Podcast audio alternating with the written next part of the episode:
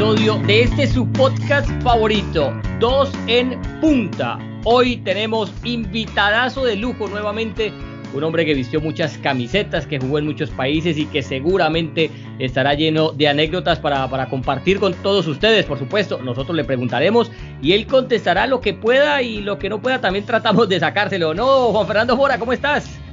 Hola José, ¿cómo estás? Un saludo muy especial para ti, para todos, bienvenidos. Sí, la verdad es que es un privilegio de esta profesión eh, encontrarse con gente muy especial. Y nuestro invitado para mí es una persona supremamente especial porque tengo una pequeña anécdota de inicio cuando obviamente era jugador, uno no, Pero no vaya a decir de sus ejecutorias. todavía. No, no, todavía tranquilo. no pero cuando nos lo presentaron como compañero, yo tuve un, detalle con él que luego se lo voy a, se lo voy a relatar, pero muy orgulloso de contar con él hoy y que nos haya ah, aceptado la invitación.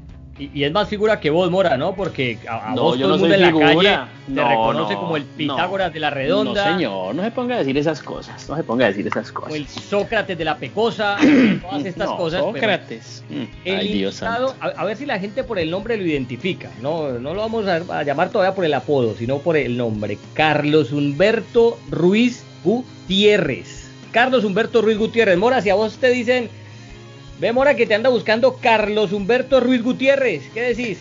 Pues yo me tengo que esconder porque tiene que ser el gerente de un banco eh, o alguien de una tarjeta de crédito porque me, y yo sin plata pues no Es verdad, es verdad. Nombre de futbolista cero, ¿no? Esto es nombre, no pero de gerente no, de sucursal regional de banco.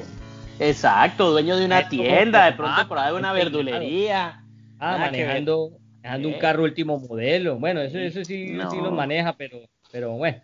Bueno, sin más preámbulos para la gente que lo conoce, ya, ya sabe de quién se trata. Vamos a, a llamarlo por lo sencillo. Carlos el Pescadito Ruiz. Pesca, querido, ¿cómo estás?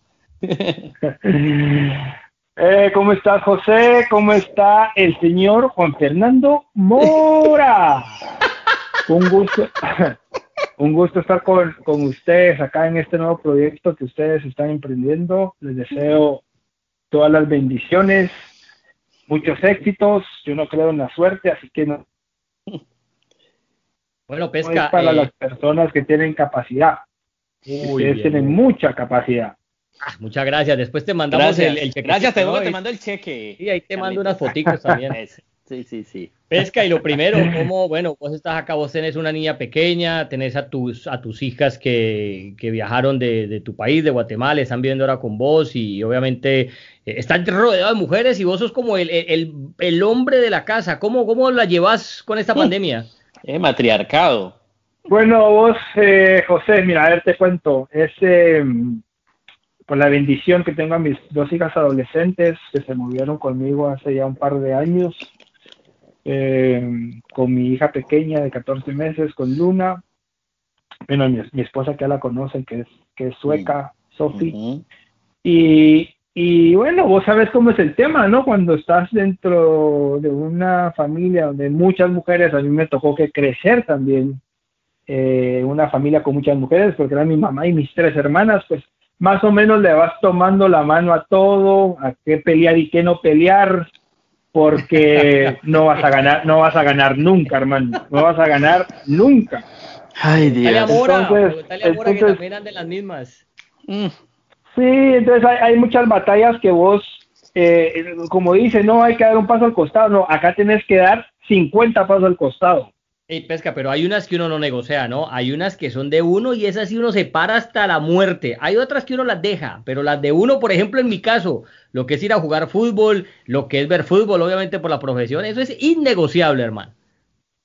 Sí, mira, llegas a un punto donde, donde obviamente para las mujeres que no les gusta el fútbol es aburrido, entonces llegas a un punto donde te dejan solo. Y esos 90 minutos eh, los sentís hermosos, pero así como son hermosos, también son muy cortos. Pero bueno, es parte, es parte de vivir en un núcleo donde hay muchas mujeres. Yo cuando eh, conocí a Carlos en- allá en, en nuestro canal en Bean Sports, el primer día que me lo presentaron, se me sentó al lado y yo lo miré y Carlos fue muy amable. Entonces a Carlos le dije, Le dije, pero así con los taches arriba, le salí con los taches arriba. Tengo que confesarlo. No, más, así que le dijiste. No, yo no le dije, no, no le dije eso. Yo le dije, bueno, yo te hago una pregunta, Carlos.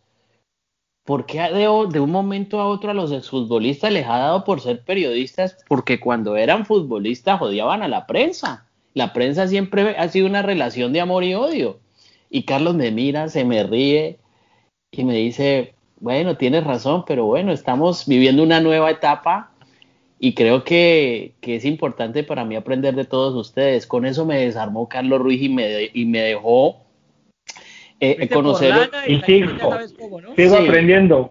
Y exactamente, entonces, porque, claro, porque, porque es la capacidad de reinventarse del ser humano, ¿no? Y, Carlos, eh, en el paso de, de, este proceso que, que, ha compartido con nosotros, pues obviamente ha aprendido y cada vez lo hace mucho mejor. Y obviamente con la experiencia de jugador pues eh, su, su, credibilidad. Y además porque es que hay que decirlo claramente y yo no me voy a guardar nada aquí Carlos es un héroe en paños menores. Eso, hay héroes con capa pero este señor es héroe es récord del mundo. Y es un hombre y es un hombre reconocido en Centroamérica y en su país es héroe. Es un mito es una leyenda. y eso hay que reconocerlo Fíjate, muchísimas gracias, señor Mónica, te agradezco. Yo, yo la verdad les voy a confesar a los dos que en mi, en mi planificación de vida nunca estuvo trabajar en, los medios televisivos o radiales. Voy a ser muy honesto. Aún me sigo acostumbrando también a esto porque no, esto fue para mí un cambio de, de 360 grados, el salir de, de un vestuario, el salir de, de la oficina que tenía de 100 metros o 120 metros por 80 a lo que es un, estudio de televisión, pues sí es un cambio radical. Lo que pasa es de que eh, cuando yo tuve la oportunidad de, de aceptar la invitación de Bean Sports para hacer un torneo de un CAF, que es el torneo de Centroamérica, que me hace Felipe Hoyos, pues, pues el conocimiento que puede tener una persona que hizo lo práctico, en este caso los futbolistas que, saltan del, retiro a la televisión, el conocimiento práctico no quiere decir de que vos en la televisión no vas a hacer muy bien, es, es bien complicado y eso lo he, complicado, se lo he comentado muchos ex compañeros, el hacer televisión y radio es muy complicado porque vos tenés lo práctico, pero eso práctico hay que ponerlo en palabras. Y vos vas a estar con un grupo de personas que tienen todo lo teórico, que estudiaron para eso, que se les hace muy fácil explicarle a las personas que son los televidentes eh, eh, los temas que se están hablando y como, como, como futbolista retirado, pues no tienes esa facilidad de palabra para ponerlo en contexto o en palabras, ¿no? Entonces, es un tema de aprender y por eso cuando yo llego al canal, a mí me dice Felipe algo muy importante, me dice, pescado por tu carrera y por lo que has hecho. Vos no podés desaparecer. Y por más de que a vos no te guste estar en televisión o en radio, pues es un tema que yo creo que te vas a ir acostumbrando con el tiempo. Pero vos, vas a permanecer vivo a través de la televisión.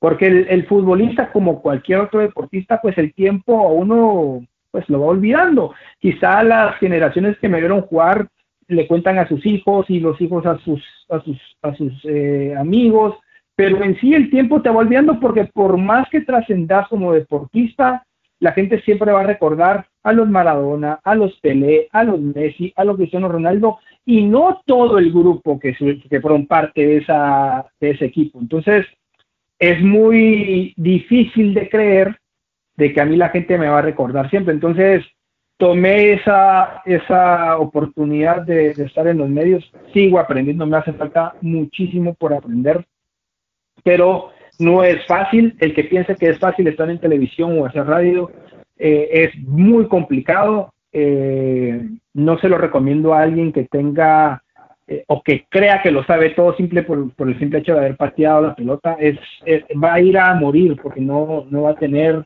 la humildad suficiente para decir, bueno, aquí tengo que absorber conocimiento porque si no, acá me muero.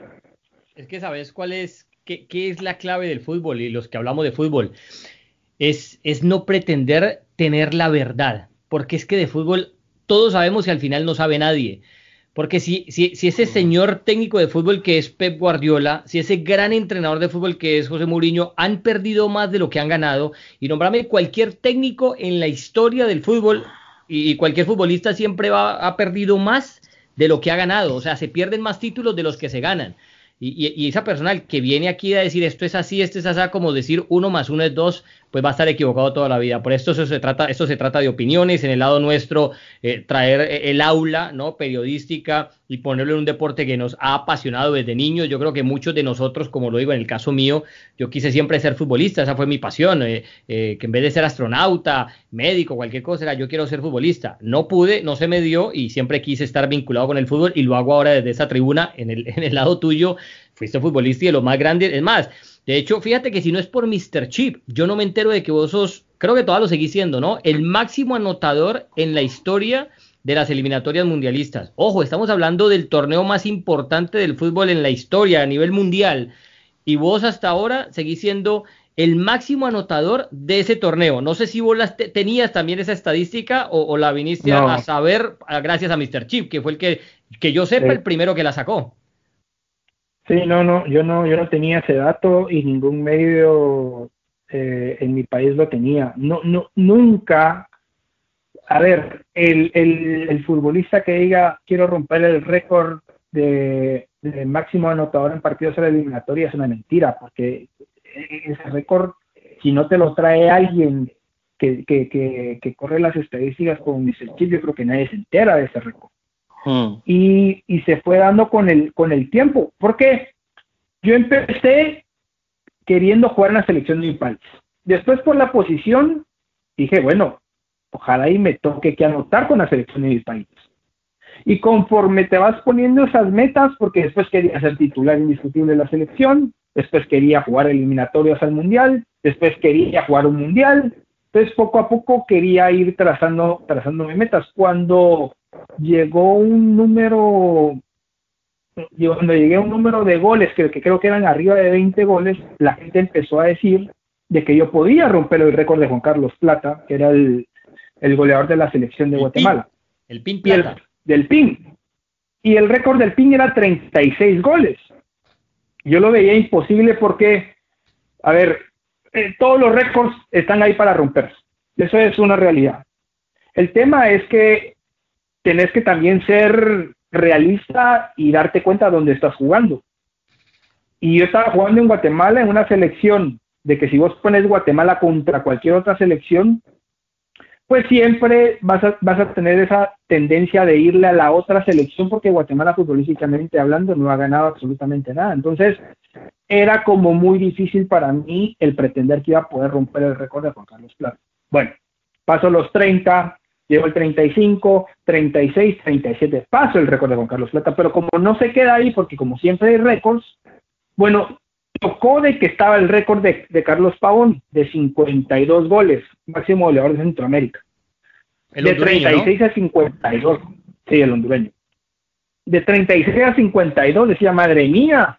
Bueno, torneo de Copa de Oro, partido de eliminatoria, torneo de Copa de Oro, partido de entrega rompo el récord de, Carlos Pavón de 52 goles. Después quedaba otro récord por ahí, creo que era de, de Landon Donovan o de Clint Dempsey, no me recuerdo, de, de algo de CONCACAF. Y bueno, y rompo ese récord. Y después resulta, que yo creo que eran 58 goles, y después resulta Mr. Chip con, con que había un récord de goles eh, en partidos de eliminatoria del Mundial que los tenía un iraní, si no estoy mal, de 34 goles y yo tenía 30. Entonces, nunca fue, eh, y lo puedo decir con total sinceridad, nunca fue una planificación mía ir rompiendo estos récords, porque ni yo sabía. O sea, yo, yo me fui dando cuenta sobre la marcha. Y la, y la cantidad de goles a nivel de selección se quedó en 68 y después me enteré de que había un jamaiquino que tiene 69 goles, que tampoco, que tampoco lo tenía yo en el radar. Entonces, eh, no, perdón, un trinitense que tenía 69 goles. Entonces, me fui dando cuenta con el tiempo, nunca fue un propósito el, romper esos récords ni tampoco tener este, este récord de máximo goleador de partidos en el, eliminatorio del mundial, que para algunos puede ser un da, pero pues eso nadie lo cuenta, como para mí puede ser, uff, qué, qué, complicado fue, pues, pero lastimosamente nunca se logró el objetivo que era jugar un mundial. Eh, Carlos, uno no tiene culpa de los padres que tuvo, del nombre que tiene y de la patria donde nació. De lo demás puedes tener la culpa, para bien o para mal. Pero quiero que me entiendan la pregunta. De no haber sido guatemalteco con esa condición, con ese talento goleador, si hubieses nacido en Argentina, en Brasil, en otro país, hubieses tenido una mejor carrera profesional de la que eh, eh, llegaste a sumar. Es decir, el hecho de ser guatemalteco, que, que por ahí te pueden mirar con desdén, por ahí pudo haber eh, sido una muralla para alcanzar mejores objetivos profesionales? Pues Morita, si hubiese tenido la misma calidad de vida, eh, quizá naciendo en otro país hubiera hecho exactamente lo mismo como futbolista. Lo que pasa es de que yo me convertí en futbolista profesional por, primero por necesidad. Eh, o sea, a ver, no, perdón. Primero porque me gustaba jugar fútbol. Después porque lo vi como una oportunidad. Y después terminó, terminó siendo el fútbol la, la, la puerta que se me abrió para salir de muchas necesidades que yo tenía en mi familia. Como yo te podría ver, yo, yo te puedo decir, mira, fíjate que en el 2003 a mí el Galaxy me mandó, bueno, la MLS me mandó a Inglaterra para eh, entrenar con el Wolverhampton. Y estuve desde octubre hasta enero entrenando con el Wolverhampton. Eh, Wolverhampton le hizo una oferta a la MLS y yo le dije a la MLS no no quiero, no quiero quedarme en Inglaterra porque yo vivía en Los Ángeles y no sé si ustedes conocen la ciudad de Wolverhampton, es, es muy fría, está como a dos horas de Londres, no había absolutamente nada en ese entonces. Entonces yo tomé la decisión de no quedarme en Inglaterra. ¿Estaba en la Liga Premier en ese entonces el Wolverhampton o estaba en la, en la Championship? Sí, en la, en la Liga Premier estaba. Le dijiste no a la Premier Pesca. Hombre, ¿qué es? pues, ¿sabes qué lo que pasa, eh, Baus? De que yo vivía en Los Ángeles, estaba, estaba tranquilo, no era mi plan tampoco irme a, una prueba a Inglaterra. Lo que pasaba es que la MLS en ese entonces, cuando terminaba el torneo, mandaban, entre comillas, a los que eran los referentes de la MLS a diferentes ligas para que esas ligas conocieran el nivel de fútbol que tenía la, la MLS a través de esos jugadores. Entonces, mandaban a, a esa vez nos fuimos, éramos como 15 a Bocanera lo mandaron a Francia. A, a Landon lo mandaron a Alemania. Eh, a Tim Howard lo mandaron a Inglaterra. A mí yo me fui en el, mismo vuelo que, Tim, si no estoy mal. Sí. Eh, entonces íbamos a diferentes partes de Europa. Y después volvíamos porque los equipos en Europa como que le abrían la puerta a la MLS y ok, tráeme a tu a tu mejor jugador y lo ponemos acá a entrenar y vamos viendo el crecimiento de la MLS a través de esos jugadores. Cuando yo llego a Wolverhampton... Te, interrumpo rápidamente, eso se debía al calendario de la MLS, ¿no? Que da para eso. Claro, porque la MLS, recordate que antes eran menos equipos, el, torneo terminaba, creo que terminaba el 7 de noviembre, más o menos por ahí, pero en ese 2003 nosotros clasificamos a los playoffs, pero nos quedamos en la primera fase, entonces terminamos antes. Y me mandaron a, Wolverhampton. Y, me recuerdo que llegué de noche a esa ciudad y al día siguiente abro la ventana y era todo blanco. Y Wolverhampton estaba eh, construyendo su predio donde iba a, tener sus, sus canchas de entrenamiento, pero mientras estaba tenían trailers, como esos, esos containers, los furgones, que los habían hecho vestuarios. Y, y entonces entrabas, entrabas al, al container este y tenían como un, un bote o una cubeta donde estaba, eh, habían guantes, habían gorros. Entonces vos tenías que meterte esa cubeta y, y ver qué te podías poner para el frío. Yo no veía el fútbol inglés, eh, no, me llamaba la atención el fútbol inglés. A mí siempre me ha gustado el fútbol italiano. Eh, y no, no, no, eh, hizo una oferta al Wolverhampton y yo le pedí a la, a la gente de la MLS que no me, que, porque era por era préstamo, que no me dieran a préstamo. Yo creo que el, único equipo donde yo, yo podría decir jugué en un equipo grande e histórico fue Olimpia Paraguay. Eh, Pesca, hablaste de, Olimpia, ¿no? que decías que es el club más grande en el que has estado y es un club muy grande en, Sudamérica, campeón eh, de Libertadores en varias ocasiones.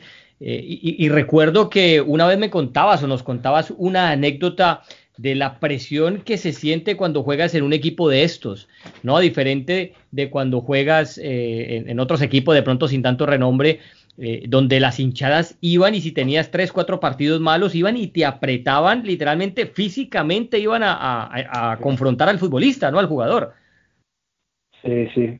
Yo, yo, yo, a mí nada, yo había escuchado muchas historias porque había tenido la oportunidad de jugar con muchos sudamericanos Había escuchado muchas historias de cómo la hinchada en Argentina, en Brasil, en Uruguay, llegaban y te apretaban porque no, el equipo no andaba. Pero nunca, nunca había tenido la oportunidad de vivirlo. Por más de que en Guatemala yo también crecí en un equipo grande en Guatemala, en Centroamérica, como el municipal de Guatemala, no llegan al nivel de, hinchada como se conoce en Sudamérica. Y me tocó que vivirlo en Olimpia, Paraguay, porque yo, yo, yo, había escuchado Olimpia, Paraguay, pero tampoco conocía su historia. Yo cuando firmo para Olimpia, Paraguay es porque Everú Almeida me llama para ir a Olimpia, Paraguay que por cierto, yo con Edu Almeida nunca tuve una buena relación. Es más, cuando yo salgo de Guatemala en el 2001, a finales del 2001, él era el técnico de municipal y nosotros salimos peleando de ahí, pues. ¿Por qué peleando? Porque Everugo Almeida tiene una forma eh, de ser, mm, conocí sus, sus, dos, sus dos facetas como entrenador la faceta de dirigir a un grupo de futbolistas que él creía que no sabían absolutamente nada de fútbol y la faceta donde él dirigía a un grupo de futbolistas donde él sabía que sabía mucho de fútbol. Me tocó que vivir al Lebrú Almeida irrespetuoso, bocón, chismoso, absolutamente todo de Guatemala. Tenía, tenía toda la prensa con él, les, les, metía chismes de diferentes futbolistas y la prensa presionaba al futbolista por ese lado.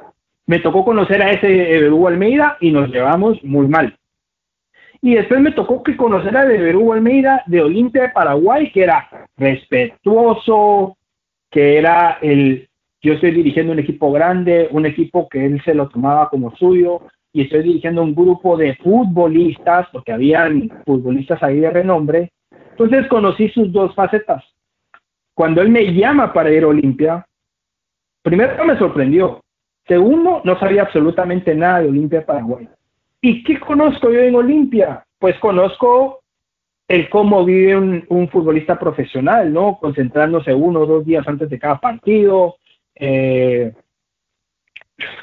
es muy aburrido estar concentrado realmente y, en, y en Olimpia tampoco la casa de concentración tampoco era que tuviera eh, todas las comodidades que uno hubiese querido, pero al final eh, ahí se comía, se, se respiraba, se, se veía por todas partes fútbol, porque era un pasillo que tenían ahí con fotos de diferentes futbolistas que habían vestido la camiseta de, de Olimpia, entonces te impregnabas de la historia de Olimpia y ahí me volvió nuevamente eh, esas ganas de volver a competir. Para mí la sorpresa mayor fue cuando llegó la hinchada de Olimpia a una concentración. Eso, te iba a preguntar. llegaron y todos iban levantando de la mesa, porque era una mesa larga donde comíamos. Eh, yo tenía enfrente, yo tenía al lado a Juan Manuel Lucero y enfrente tenía a, al Tati Buljubasic y a Martín Ligüera. Entonces, yo como para mí todo era nuevo, yo le pregunto a, al Tati, le pregunto a Tati, ¿y estos cuatro quiénes son? Y me dice, no, no, tranquilo, solo anda, te van a hablar y listo. Pero son del club, porque, porque ese predio no podía entrar nadie que no fuese del club. Son del club, no, no, tranquilo, tranquilo, solo anda ahí, te van a hablar. Y Martín, y Martín se reía, ¿no? Entonces Martín decía, nada, todo está bien, solo anda ahí, te van a hablar, te van a presentar y listo. yo voy, yo voy ahí y eran cuatro tipos que, que los veías y decías, me van a hacer algo, ¿no? Uno era el jefe de la hinchada de Olimpia y dice, bueno, mira, pescado, nosotros sabemos cuánto cobras, cuándo pagan, dónde vivís, qué auto tenés, todo, ¿no? Un resumen de tu vida tenían ellos, ¿no? Lo sabían absolutamente Tremendo, ¿ah? Entonces te decían, bueno, mira, de ahora en adelante tienes que dejar el, el ¿qué te decía? El, el, bueno, en la plantilla en sí tenía que dejar el 20% de su sueldo. O vos tenías que dar el 2% de tu, de tu sueldo.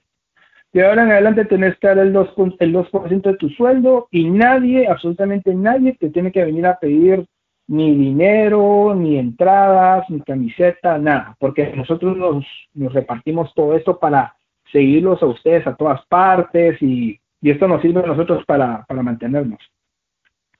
Y, yo, pero aparte llegaron armados y yo me quedo así como, ok, yo nunca había visto eso, ¿no? bueno, regreso y, y, todo, y, se estaban riendo mis compañeros y yo, a ustedes también les pidieron dinero. Es que eso es muy normal que te pidan un porcentaje, la hinchada siempre te va a pedir un porcentaje. Entonces, ahí también conocí lo que era estar presionado por la hinchada, eh, si Imagínate, de la MLS en, Los Ángeles, tranquilito, a que, a que vayan tipos armados a la concentración del equipo a pedirte plata. ¿ah? ¿Qué cambio? ¿Qué cambiecito? no, y te digo algo. Yo fui en la peor etapa de Olimpia. La peor etapa administrativa de Olimpia fue ese, esos siete meses que yo fui en Olimpia. Y el apartamento donde vivía eh, eh, pues me llegaba el señor a decir, mira, eh, la renta del apartamento de mi pero si este apartamento me lo da mi Olimpia, o sea, conmigo no tengo, no, pero yo quiero que por favor le digas a ellos que me tienen que pagar, o sea, lo que, lo que, lo que viví en, Paraguay, me quedo, me quedo con la satisfacción de haber jugado en un equipo grande, histórico, con el cariño de la gente. Hiciste goles ahí.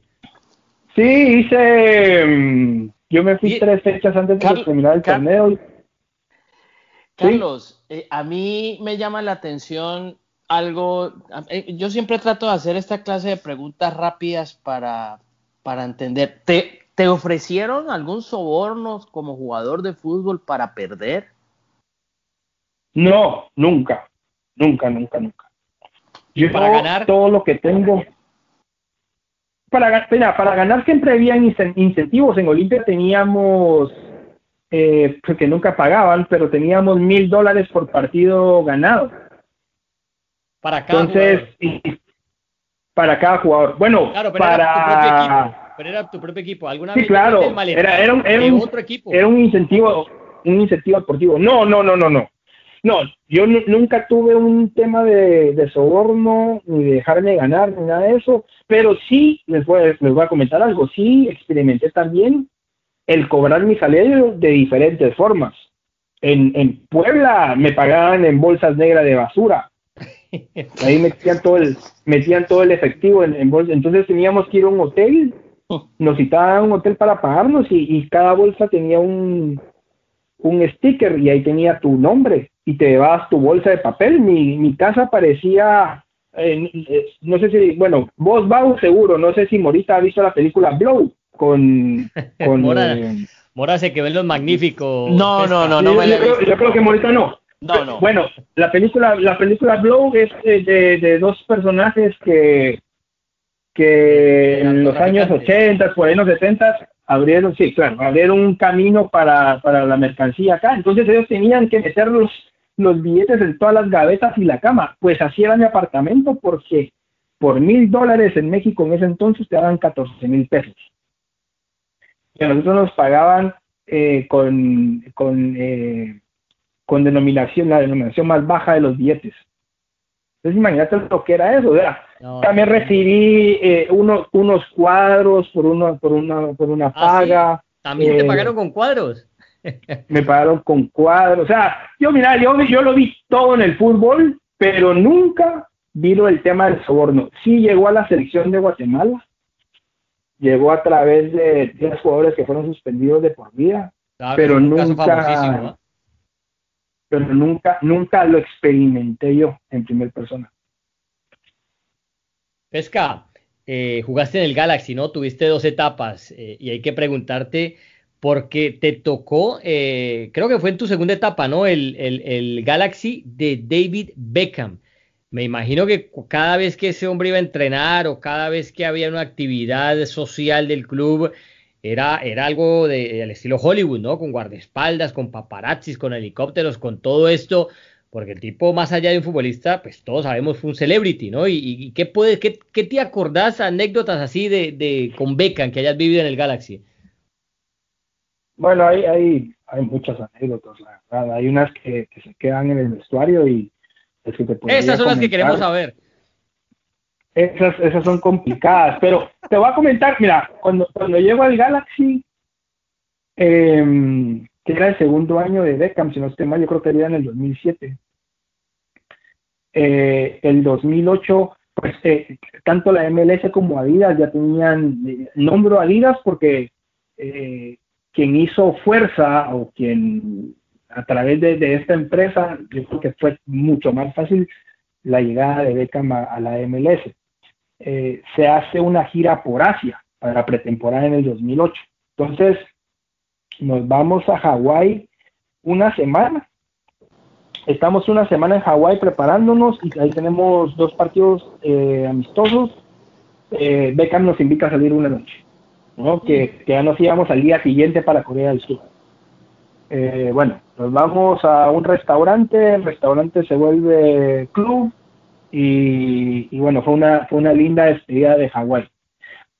Beckham también viajaba, viajaba con, con guardaespaldas, pero disfrazado de futbolistas, pues o sea, vos no veías que iba un tipo ahí de saco y corbata eh, eh, con lentes y, un audífono, no, vos veías a un tipo con una polo y con el mismo pants que yo tenía, solo que este tenía la espalda de un metro, o sea, no, no, no parecía futbolista, pero viajaba como con... ¿Ah? Tenía la espalda de Hulk, del hombre increíble. Sí, sí. teníamos, teníamos ocho, eran ocho, teníamos ocho que parecían jugadores de rugby en vez de futbolistas. que viajaban con nosotros. Entonces, todo era, todo era como eh, muy bien planificado porque nosotros viajábamos en vuelos comerciales. Entonces, lo que hacía la aerolínea, que era American Airlines, American Airlines recibía el grupo y nos metía un lounge y después el avión lo llenaba de la mitad para atrás, lo llenaba de, eh, de civiles y después la siguiente línea eran las primeras, las, después de, los civiles eran tres filas y esas tres filas eran de los guardaespaldas. Y después de los guardaespaldas lo llenaba de los futbolistas del Galaxy y la primera clase. Pero nos íbamos rotando, que eso, que eso era muy bueno porque eh, esto obviamente se hacía por, por David, pero David también dijo de que la primera clase iba a ser rotación, que no siempre él iba a ir en primera clase o que siempre iba a ir tal persona, sino que todos íbamos a ir rotando eh, económica y comercial, que eso eh, me, me, quedo con, con, lo que yo conocí de David como, como persona, porque como futbolista jugó en grandes equipos, pero, pero siendo sincero, yo como futbolista, por lo que yo vi, es lo que tenía una gran pegada. Y ya. tenía una gran una gran pegada. Mira qué interesante y ya. Porque vos lo veías entrenar. ya. es muy distinto uno verlo en televisión. O sea, no, tenía la técnica de, de ese gran, gran estoy jugador de acuerdo más allá de la pegada. Yo estoy de acuerdo con Carlos porque este hombre manejó mucho su marketing, manejó mucho su, su estampa, pero era un hombre que no hacía goles con pierna izquierda, no era un gran cabeceador, era un hombre que le pegaba muy bien el tiro libre y para muchos es uno de los grandes jugadores de, del mundo. Yo honestamente creo que hay muchos por encima de él.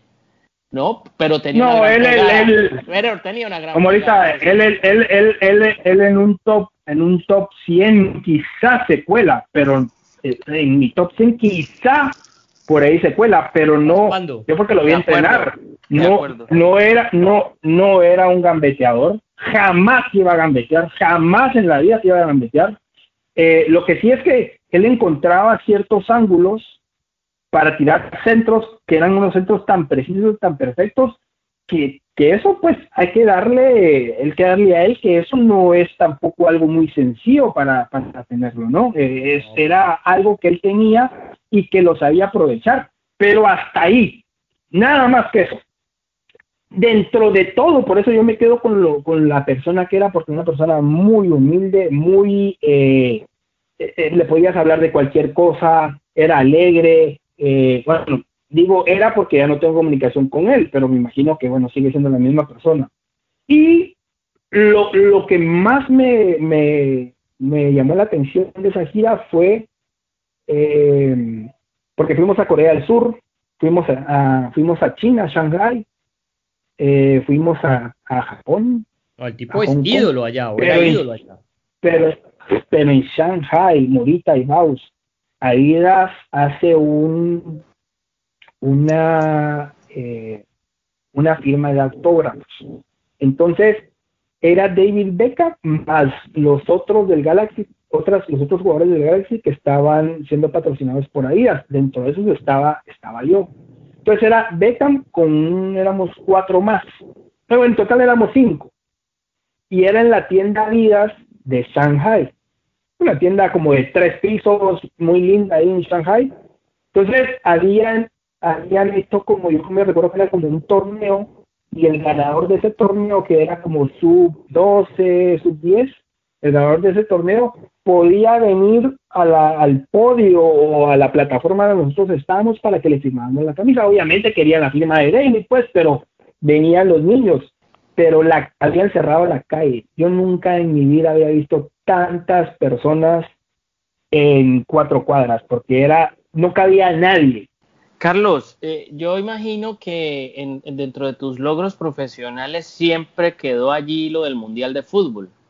Eh, el no poder ratificar eh, la leyenda que es Carlos Ruiz para el fútbol de Centroamérica y sobre todo para su país, poderlo rubricar con un Mundial de Fútbol. Y estuvieron cerca. ¿ah? Muy cerca estuvieron. ¿Qué debe hacer Guatemala para, para tratar de soñar con algo? Porque yo sé que Carlos es muy crítico de los directivos del fútbol de Guatemala. ¿Le gustaría a Carlos ser algún día presidente de la Federación de Guatemala o ser entrenador de la Selección Nacional de Guatemala? Fíjate, Morita, que en su momento como futbolista yo veía de que el ser presidente de la Federación de Fútbol de Guatemala era, la única vía para poder cambiar eh, el manejo del fútbol en mi país. Ya después, cuando, cuando salís, cuando salís, cuando te retiras o cuando te jubilás de esta profesión, pues ya ves otras vías, ¿no? Y, he tomado otros consejos y, he visto otras oportunidades para poder cambiar lo que ha sido el fútbol de mi país. Entonces, ¿qué es lo que pasa para llegar a ser presidente de la Federación de Fútbol Guatemala? Tienes que sobornar, tienes que, tenés que llegar a comprar votos y que no te pidan que no te pidan absolutamente nada porque vos tampoco les vas a pedir absolutamente nada. Entonces, hay otras vías. Ahí fue donde yo entendí que habían otras vías para, para poder hacer un cambio en el fútbol de Guatemala, que es lo que estoy tratando de hacer ahora, sin meterme en toda la, política que es llegar a la Federación de Fútbol de Guatemala, porque explicarle un proyecto de cuatro, ocho años a una persona que no sabe absolutamente nada de fútbol y que está ahí como presidente de un club, porque está usando el club como trampolín para el día de mañana ser el alcalde de su pueblo o llegar a, un curul en el Congreso de la República, pues va a ser muy complicado que te entiendan. Entonces lo más fácil es llegar y decir, mira, te voy a dar tantas y me, si votas por mí, ah, bueno, muchas gracias, está bien, ahí voto por vos. Y no me voy a prestar ese juego porque desde ahí es donde nace que estemos donde estemos futbolísticamente hablando. Eh, empezando por lo por por la pregunta, fue un fracaso el que no hayamos jugado un mundial con la selección de Guatemala. Fue un fue un, un, fracaso el no poder hacerlo porque nunca había tenido Guatemala una generación de futbolistas que en su momento todos estuvieran en, en el pico de su carrera. Y no haber podido llegar a un mundial fue fue un fracaso. Aparte aparte de lo difícil y lo duro que, que fue para nosotros eh, el, desgaste mental y psicológico de esa eliminatoria fue un verdadero desastre porque no sé cuánto tiempo va a pasar más para que Guatemala se vuelva a encontrar con una generación de futbolistas donde todos estén en su, en su pico. Lo que pasa es que nosotros nunca habíamos llegado a un hexagonal final. Entonces, nunca nos vimos tan cerca de un mundial y a la vez tan lejos. Nunca, nunca supimos llevar lo que eran eh, las presiones y las motivaciones, porque te cuento, Morita, que cuando nosotros clasificamos al hexagonal, de, de ocho patrocinadores que tenía la selección, llegamos a 30. Y todos los jugadores eran, eran figuras, todos los jugadores eran héroes, todos los jugadores eran, eran, eran, eh, todas las marcas querían tener a los jugadores de fútbol. Dentro de todas las distracciones que teníamos, si a eso le sumas que teníamos nuestras limitantes como futbolistas, pues el resultado fue que ese eliminatorio del Mundial de Alemania 2006 nos quedáramos a un punto de poder ir al repechaje contra contra Bahrein. ni me recuerdo qué, contra Bahrein. Contra Bahrein. Sí, lo ganó Trinidad contra, fue al repechaje y, lo, clasificó ganándole a Bahrein. Que, que, también con respeto a Bahrein, pero, pero, pero, a ver, quizá ellos también dirían, pero Guatemala, ¿quién es Guatemala? Pero Bahrein, ¿quién es Bahrein? Entonces, como que, mejor que, como que teníamos ahí al quinto de, de, de, Conmebol, por ejemplo, ¿no? De, Conmebol, sí, a eso le, tocó Costa Rica. Eh, y un arquero de esos que, que, que Carlos siempre tuvo hijo, de hijo, o sea, yo a este tipo le tengo, la, se la tengo medida siempre, entonces, porque eso me lo contaba a mí un arquero en Colombia, me decía, mira, cada vez que yo enfrentaba a este man, el, el hombre, no, siempre, no sé cómo hacía, pero siempre me marcaba. Pues mira, no, no sé, no sé, no sé si fue, si fue casualidad, pero yo a Oscar, a Oscar, no a Oscar, no, a Osvaldo Sánchez siempre le hice gol. Le hice gol en Santos, le hice gol en Chivas, le hice gol en la selección de México, le, le, hacía gol cada vez que nos enfrentábamos. Después no recuerdo qué otro arquero lo enfrenté en tantas eh, oportunidades y, y, que siempre le, le hubiese hecho gol, pero lo que era Osvaldo Sánchez, siempre que nos enfrentábamos, siempre le hacía gol.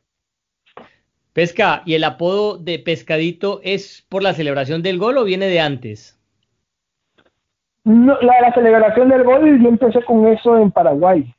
No, lo de lo de pescado viene desde muy pequeño en, Guatemala. Eh, la porra de municipal me empezó a decir pescadito, porque antes eh, la especial, se le llama la especial al equipo eh, que está antes de convertirte en profesional. La especial de, las especiales, perdón, jugaban antes que el equipo mayor. Entonces, ya jugabas con un poco de afición para ir, pues, quitándote el miedo, eh, ir rompiendo el hielo también.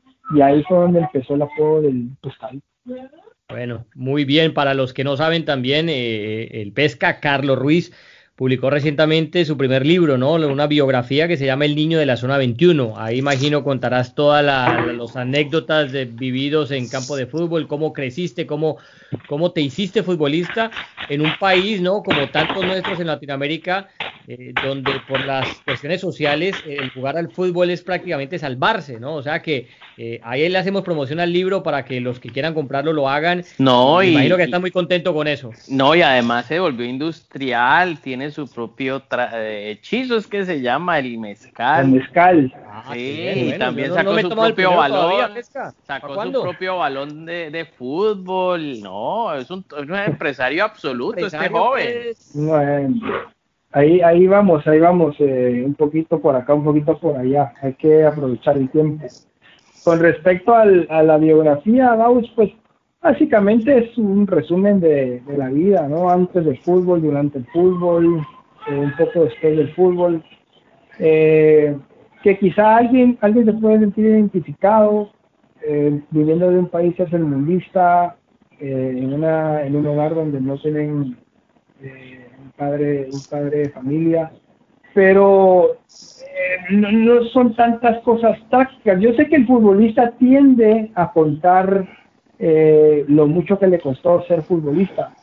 Para mí fue algo muy divertido, porque cada, cada cosa que te cuesta, pues lo valoras más. eh, pero yo disfruté cada momento, ir a entrenar a las 6 de la mañana, eh, los dobles entrenamientos. Eh, lo único que te puedo decir, cómo me costó acoplarme fueron las pretemporadas. Las pretemporadas realmente era muy difícil para mí. Mucho trabajo físico, ¿no? Sí, porque, porque, bueno, ahora ya no es como antes, porque antes era físico sin pelota. Ahora pues ya los preparadores físicos entendieron de que por qué vas a hacer correr tanto a un, a un, por ejemplo, a un centro delantero, si adentro del terreno de juego él no cumple esa función de correr. Entonces ya fueron, ya fueron modificando los entrenamientos de los volantes, de los extremos, de los defensas. Entonces, sí tenés que tener un fondo físico, pero ya no es, bueno señores, ahora me tienen que correr 1500 metros en, no sé, en minuto y medio, vamos. Y ahí van todos hasta el portero. ahí va, ahí va hasta el portero. Entonces, ahora los preparadores, los preparadores físicos han entendido de que, bueno, hay, hay, hay específicas posiciones ahí en terreno de juego y no todos te corren los 10 kilómetros. Vos ves a Casimiro y por partido el fútbol ha evolucionado, ha evolucionado muchísimo en, todo. Claro, eso es el, entrenamiento con, con balón es básico ahora, también es fundamental ahora. Claro, es que, es que incluso, incluso es hasta una distracción en lo físico para el futbolista, al tener la pelota, porque corres, corres a otros ritmos, frenas, saltas, etcétera, pero no todos los futbolistas te van a correr 10, 12 kilómetros como lo hace Casimiro. O sea, vos ves a Benzema y te corre 6 o 7, pero Casimiro te corre 2. Messi te corre dos. Eh, si, si, sos, si, sos, si, sos, un equipo como el Barcelona que, que, pone la, que pone las líneas juntas en ataque, pues quizá el despliegue físico de, de Piqué es de 12, pero hay que ver en, esos dos en cuánto trota y cuánto es de, tú sabes, pero, pero tú, tú sabes, Carlos, que según las mediciones de la UEFA, ahora que lo miden todo en el fútbol, ¿Tú sabes cuáles han sido los mejores equipos del mundo corriendo con la pelota y siendo productivos con ella en campo rival? El Bayern Múnich de Guardiola y el Manchester City de Guardiola. Son los medidos, medidos estadísticamente. Son los dos mejores equipos del mundo. Porque son equipos que tienen que correr mucho. Que manejaron con la pelota. Pero no es correr, no es atletismo no es saber correr, es saber correr el es utilizar bien el campo con la pelota, ocupando espacios de privilegio del rival, obviamente para, para agredirlo. Así que todo esto ha cambiado mucho. Es el fútbol de hoy. Yo me quedo con el fútbol de antes. Yo no sé si Carlitos se queda con el fútbol de antes o con el fútbol de hoy. Depende. Depende, depende quién. Porque si vos me decís el, el Milan de los ochentas, uff, era impresionante ver al Milan de los 80. Yo soy fan del Milan. Pero, sí. Pero es que el fútbol de antes para ahora es el del 30, el del 30. No, señor, no exagere.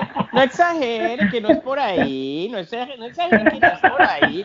Es que al señor Baus le fascinan estos 0-0 rayados, pues eh, con, la táctica del murciélago, el murciélago 11 pegados del palo y qué maravilla y que el partido perfecto es el 0-0 y hay que correr y hay que meter y hay que sacrificarse y resulta que la pelota pasó un segundo plano y a mí me parece que lo más importante en el fútbol es la pelota. O no señor Carlos Ruiz bueno a ver el, el fin el fin del fútbol es hacer gol.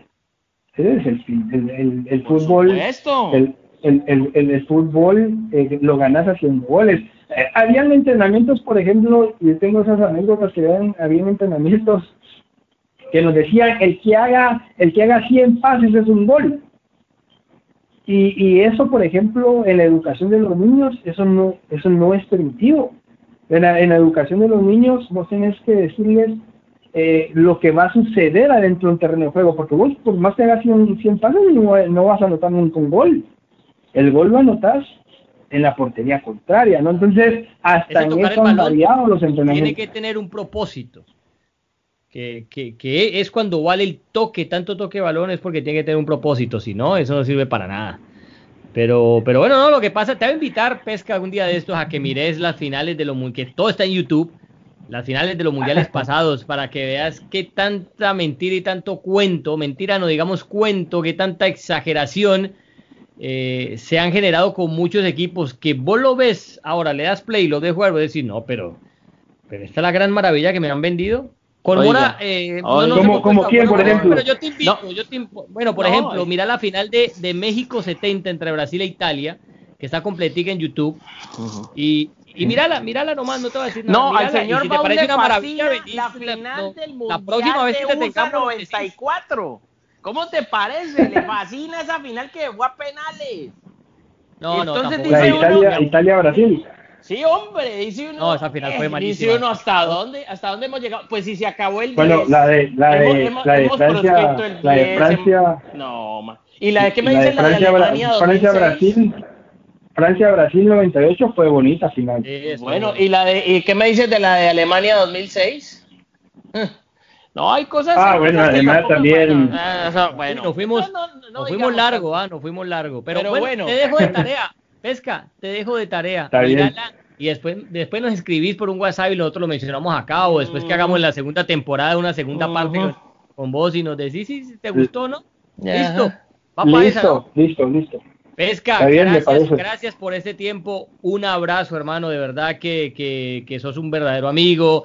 Eh, te conocimos, eh, Por primero entraste al canal en silencio, calladito, Mm. Mora haciéndote, ¿no? Mirándote feo de reojo. ¿Quién No, es este? ¿A quién le ha pasó. ganado? ¿A quién le hizo goles? No, no. Yo sí, te di la Sí, mano sí, y, te, sí, y te di la sí, bienvenida. sí, sí. Te dije, pesca, pasó. Nos Aparte, aparte, aparte, aparte, Morita, Morita, ¿sabes qué me dijo, Baus? Morita me dijo, el que se sentó ahí ya no está. Ah, sí. Los que se, los que se sientan ahí, los que se sientan ahí, los que se sientan ahí se van rápido. Así me dijo. Sí, no, no digo nombres, no digo nombres, Mal. pero eso fue verdad. El personaje ya no estaba ahí. Pero pesca, de verdad, un abrazo y gracias por esta No, charla. a ustedes. Carlito, mil gracias, Dios lo bendiga. Y, y, hombre, definitivamente eh, que siga siendo el mismo. Usted es un, usted es un héroe para su país. Pero, pero es que lo están mandando, lo- lo- eso Y- se le dice a alguien cuando está enfermo terminal o, o va a No, fallecer, pero, pero a es mejor hacerle homenaje. ese- No, yo no le estoy, yo no, yo le estoy haciendo es un homenaje en vida al, al señor que no lo necesita, Pero es que porque este ya de por sí. es un homenaje en vida para el pesca. Bueno, por eso. Entonces yo personalmente le reitero eh, el agradecimiento que le tengo porque eh, es, una persona supremamente especial conmigo. Cada vez que, nos vemos me recibe como, como una fiesta y, yo te lo agradezco mucho, Carlitos. Así que mil y mil gracias, bendiciones a tu familia y, que, y éxito en tus proyectos. Ah, muchísimas gracias a vos, Baus, a vos, Morita, gracias. Eh, la verdad, les voy a ser muy sincero, he ido aprendiendo muchísimo de ustedes en estos años y bueno, de nuestros compañeros en Green Sports. Eh, gracias por, por los tips, porque al final dentro de pláticas y pláticas fuera del estudio y del set, pues ustedes me da, quizás no me lo dicen directamente, pero me, me lo dicen de otra forma y, y muchísimas gracias por, por esa ayuda. Ya saben lo que bien.